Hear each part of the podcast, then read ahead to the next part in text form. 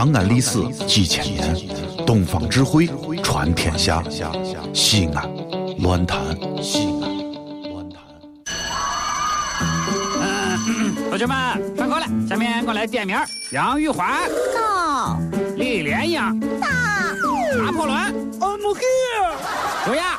哟呵呵，神片小课堂，低调开箱，都别说话了。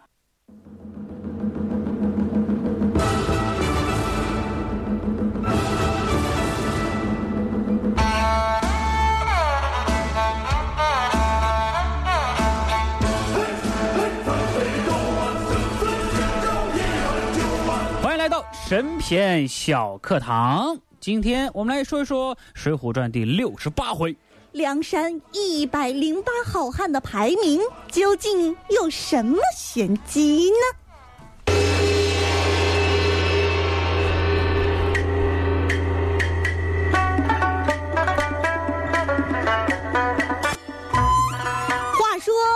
我们的《水浒传》嗯，已经渐渐接近了尾声。明天就要唱《难忘今宵》了。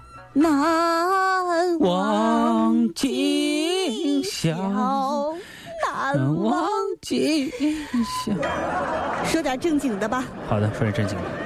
咱中国人啊，最讲究一个事情，什么事情？排座次、这个是我们有素的呀。定名分，你看看，对不对？这是我小时候最恨的一项任务了。嗯，是啊，小时候经常排到后面啊，不管是这个呃这个这个高居庙堂，还是身在江湖，哦，这也是咱中国特色的文化。在《水浒传》里头啊，这些被排斥在体制外的好汉们，虽然再也不能按原先的官职一排高低，但是依然按照他们的规则来排个座次。是吗？因为好汉人数多呀，关系复杂呀，对你一二三四五六七八九十十一十二十三十四十五十六十，我得一直啊数到一百零八呀。要照顾到各方面的利益，这个难度是比较大的。对那所以最后咱也知道是按一块石碑上的顺序来排定的。嗯，啊，领导层三十六天罡星啊，后面是地煞，对不对？这里头有啥玄机呢？我跟你说啊，可以将梁山好汉的构成啊，咱先来分个类。嗯，第一个，梁山以前的元老，这是第一类啊，都谁呀？林冲、宋万、杜迁、朱贵这帮人。这很早以前的那批。哎，第二个呢是晁盖的人马，吴用、公孙胜、刘唐、三阮、白胜。第三个呢是宋江的心腹，花荣、戴宗、李逵、孔明、孔亮。再一个呢是一一些有实力的大户啊，嗯卢俊义、柴进、李应啊，我都是富二代、官二代。第五个呢是朝廷的降将。啊，嗯这关胜啊、秦明啊、呼延灼啊这帮子人，第六批人呢是宋江的同乡同事，宋清啊、朱仝啊、雷横啊。第七个呢是收编的其他山头的人，比如说二龙山的谁啊，鲁智深、武松、杨志啊，包括这个清风山的燕顺、嗯，王英啊，还有这个芒砀山的樊瑞啊，桃花山的李忠啊、周通啊，这帮的人啊，都各各个山头的人，最后呢是齐聚梁山。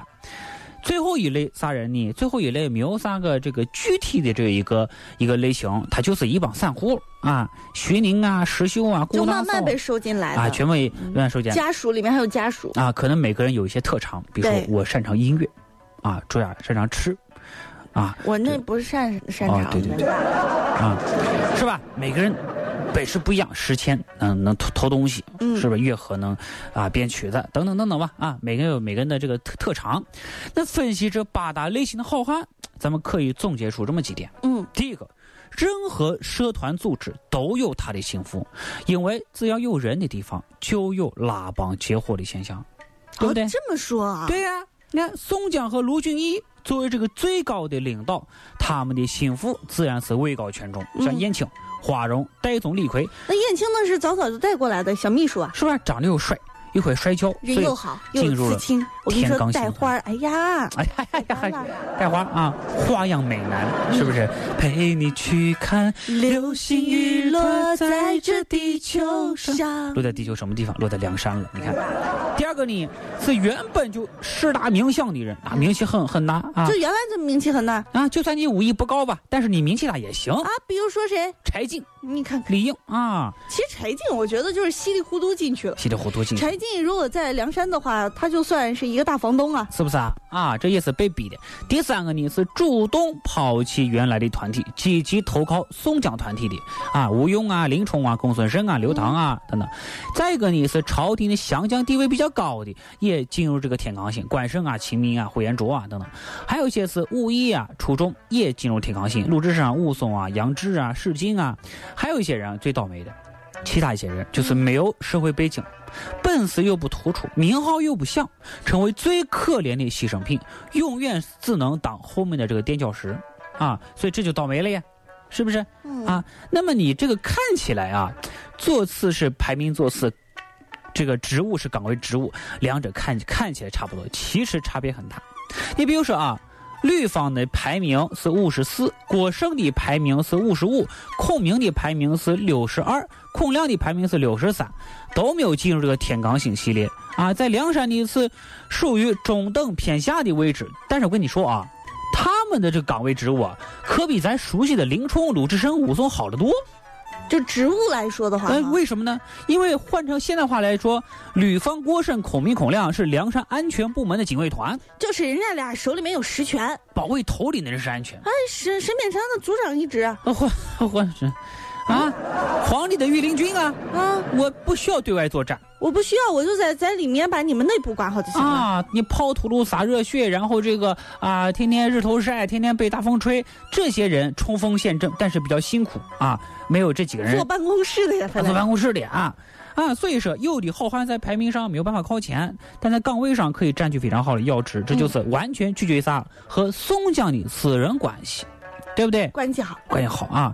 所以你说这个《水浒传》到底是本什么书呢？你看，我昨天晚上又一晚上没有睡觉，光总结总结一下，我就发现《水浒传》啊是一本宣扬暴力、崇尚暴力的书，而且是一本不讲道理、不讲逻辑的书啊！那有人说不对，老弟，我觉得有些好话也讲道理，是按他讲的道理经不起逻辑推敲。有人说了不对呀，他也有逻辑，是他讲的逻辑往往是强盗逻辑，对不对？有的好汉行侠仗义，但更多的好汉是作奸犯科；有的好汉是卑鄙无能，但更多的好汉是为非作歹。嗯啊，虽然也好像也有一些这个啊这个正义，但是呢，暴力是贯穿始终的。啊，你看这个啊，史丹汉在写《水浒传》的时候，只要写到暴力啊，哎呀，这个大书特书啊，高兴成啥了？猛写，猛写啊！然后你就会发现啊，总结出个道理，这里面谁狠谁就牛，嗯，谁就受人尊敬。那可是我觉得卢俊义一般呢。你 卢俊义，嗯啊，卢俊义倒是一般啊，一般一般，世界第三啊，这是一个啊啊，选呃呃这个熏陶你啊，欣赏暴力，接受暴力啊。但是有一点啊，大伙一定要注意啊，《水浒传》的版本是非常多的，嗯，大多数人看的是施耐庵的这个原版啊。是俩原版啊！我们大多数人看都是电视剧啊，电视剧对对对。还有一个是啊，金圣叹这么一个人啊，嗯，他曾经把《水浒传》腰斩了，啥意思啊？这个结局啊，给删改了啊。在这个原版里面，咱知道写到第七十一回，梁山泊英雄排座次之后，继续写这个接受招安，啊，征战辽国，剿灭方腊，一直到朝廷啊，呃，赐毒酒，然后大火全覆灭了。金圣叹啊，觉得后面故事多余了，所以呢，把后面的这个排座次啊全部删掉了。啊，排座词后面的全删掉了，就没有了。所以《水浒传》我跟你说，就变成两种截然不同的结局。嗯，第一种原版的结局很悲惨，大伙基本上一网打尽。嗯啊，第二句金版的结局很好，大伙聚在一起喝酒吃肉，是不是？没错。啊，两种两两种不同的看法啊，体现两个不同作者的价值观。那么史奈为啥这样写呢？啊，这是因为啊。他觉得这个好汉就应该是这样结局，这种结局和他的开头恰恰是吻合的。因为他开头第一回啥，洪太尉误走妖魔，写的是妖魔下凡祸坏人间啊。那梁山泊这么多好汉都是妖魔下凡来，所以妖魔鬼怪被被灭掉了是很正常的事。正常的，嗯，恶有恶报，是不是？你们杀人放火嘛？大家大家结社，犯上做了，就是应该这种下场啊。那么金圣叹认为呢，梁山的好汉不应该招安，更不能被剿灭，而是应该快活的小聚山林，替天行道，应该是这种结局。对，所以他把这个第一篇啊，洪太尉误走妖魔拿掉了。嗯，后来呢，就拿高俅的出场，变成了京版水浒的第一回。那么第一回高俅就出来了。嗯，啊，高俅高兴啊，我弟就出来了。大家都认识我，我名气大了，是不是？我就就首次出场，哎，初次出场多多关照啊！不光是踢球，踢了踢我踢到第一回去了啊！一个不务正业的人弄得民不聊生，天下沸腾，好汉们就官逼民反，应运而生。开篇写的就是高俅啊，所以呢啊，那么这么下来呢，这个逻辑线就说得通了啊，就是因为天下被贪官污吏弄坏了，所以好汉们杀人放火，大家劫舍，就该是因为以这种结局收场啊，而不能把他们都写死了。所以开头、经过、结果也都是一致的。这么一看呢，咱就知道啊，结局不同，但又都各是一个完整的一个整体。啊，所以很多人就会提出一个很尖锐的问题啊：对于腐朽黑暗的封建专制王朝，究竟是该忠于他，还是该反他？啊，虽然提出问题，反他了，是不是？那很多人，我们讲究和谐社会嘛。哎，还真是。我是不是愤世嫉俗？是，这真是啊，就看你是更欣赏施耐庵的版本，还是金圣叹的版本。没错。这里是西安，这里是西安论坛。